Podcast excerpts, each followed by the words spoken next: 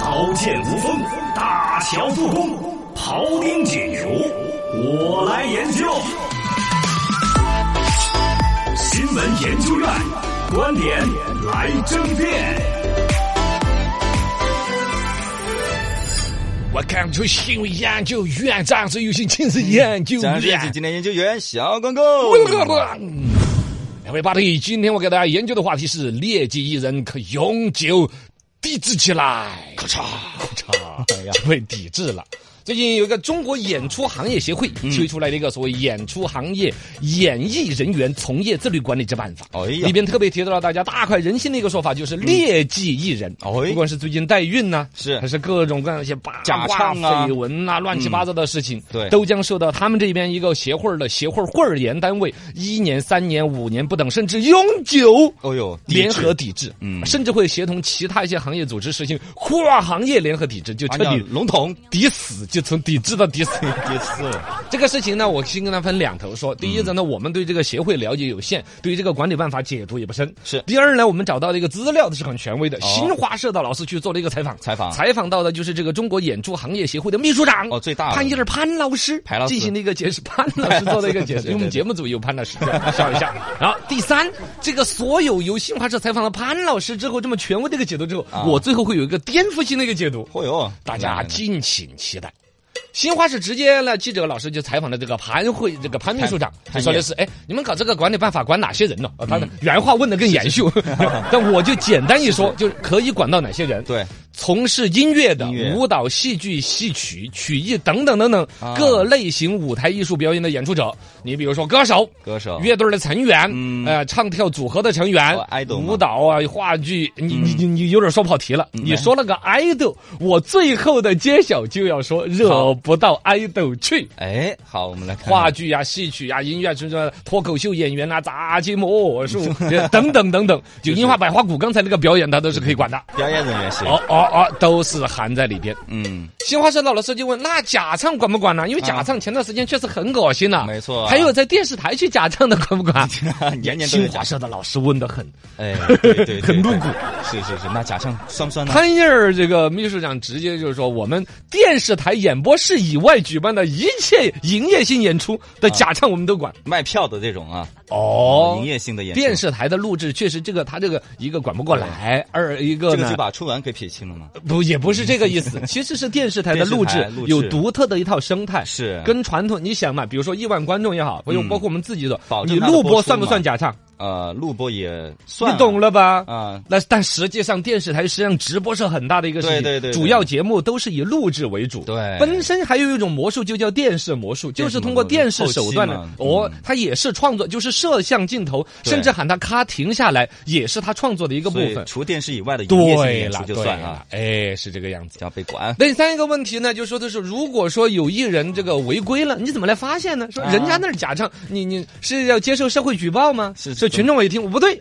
我感觉他的嘴巴张啊张的，跟他那个出来的事儿不一样吗？怎么发现的？ 哎，这个实际上呢也是没有社会举报的，它是一个行业自律性的一个规范，嗯所以更多是行业内部的一个，就所有的演出场所，你比如说这儿有个川剧院，是哎那儿有个什么杂技团，嗯然后由内部说，哎，我觉得我们今天这个员工在这儿没有张 嘴，我我们有个员工在假唱啊嗯内部的这种举报是是可以的，吹哨但对是吧嗯社会没有那个举报的一个逻辑。还有呢，他们这个协会儿有一个道德建设委员会秘书处，秘书处呃，不不是道道德建设委员会道德建设啊，啊反正就是就是从艺德的角度，会对他们组织内协会内有一个小部门儿，可能有几个人儿负责的呢是日常舆情的跟踪。啊，就网上啊看一些新闻对，老百姓肯定会在网上发帖子啊、微博嗯啊、发朋友圈了。哎，这是收集到了信息，差不多了。哎，有这个问题啊打自己协会内部有多少人来进行投票，哦然后定封这不样嗯封杀他之类的。哎，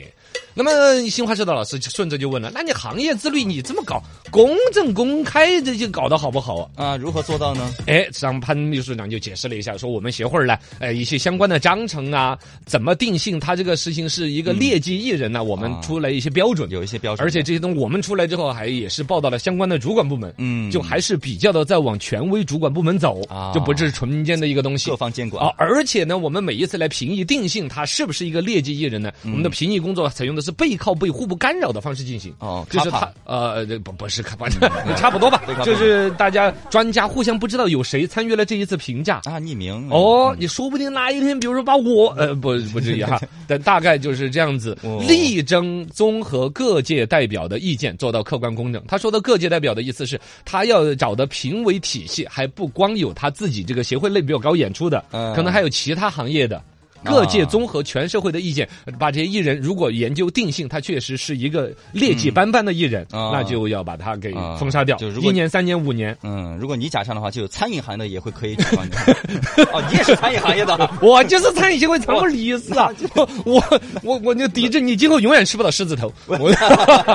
那么这个发布实施之前，以前违规的一些艺人管不管呢？啊这个是不管的。哦二零二一年三月一号正式施行，不啊溯及过往，就既往不咎了。是是是，一个是三月一号开始呃，三月一号开始，一个以前的你也揪不过来。也是对，这个事儿呢，你想起来是合情合太理多了嘛。以前嗯我作为中国演出行业协会的一个一个管理办法，我管理我演出行业协会内部的事情是说。得而过这去个从执行的层面，确实呃法律你要新一个法律来，都是不倒着追溯的嗯，你你没办法。对啊看看它的以前一太个多了嗯性质，你你解释不清楚反正。三月一号开始嘛，但是这个就惹出来了一个事端，因为是吗最近实际上闹得最多的劣迹艺人就是郑爽这个事儿，郑爽嘛代孕不代代孕孕是你看得出来郑爽她老爸最近出来出来撇清了一些，呃大概说的就是代孕这个事情是有的，那是因为郑爽的身体不好对，嗯早就有代孕。第二，所谓的弃养是不存在的，我们跟张恒天天打官司，我们争夺抚养权做来一些的。澄清。这事儿反正就有点澄清的意思。嗯然后坊间就有一种说法，说的是这一次这个所谓中国演创行业协会出来的这个东西呢，啊说的很严格，哇，应群众之需要直接要打击对对对这种劣迹艺人。抵制，专门写了个三月一号之前的不追溯，嗯，那不就感觉郑爽就被排除出去了吗怎？么逃出一劫的感觉哈？而且你回过来，你看到没有？前两天突然出了好多丑闻，啊，你发现没有嘛有有有有有，哦，就把它全给有笼生包起孩子的感觉就说了嘛，啊对呀、生孩子的、这个撇腿儿的、对找对酒对对店的，噗就把笼包全给 挤了。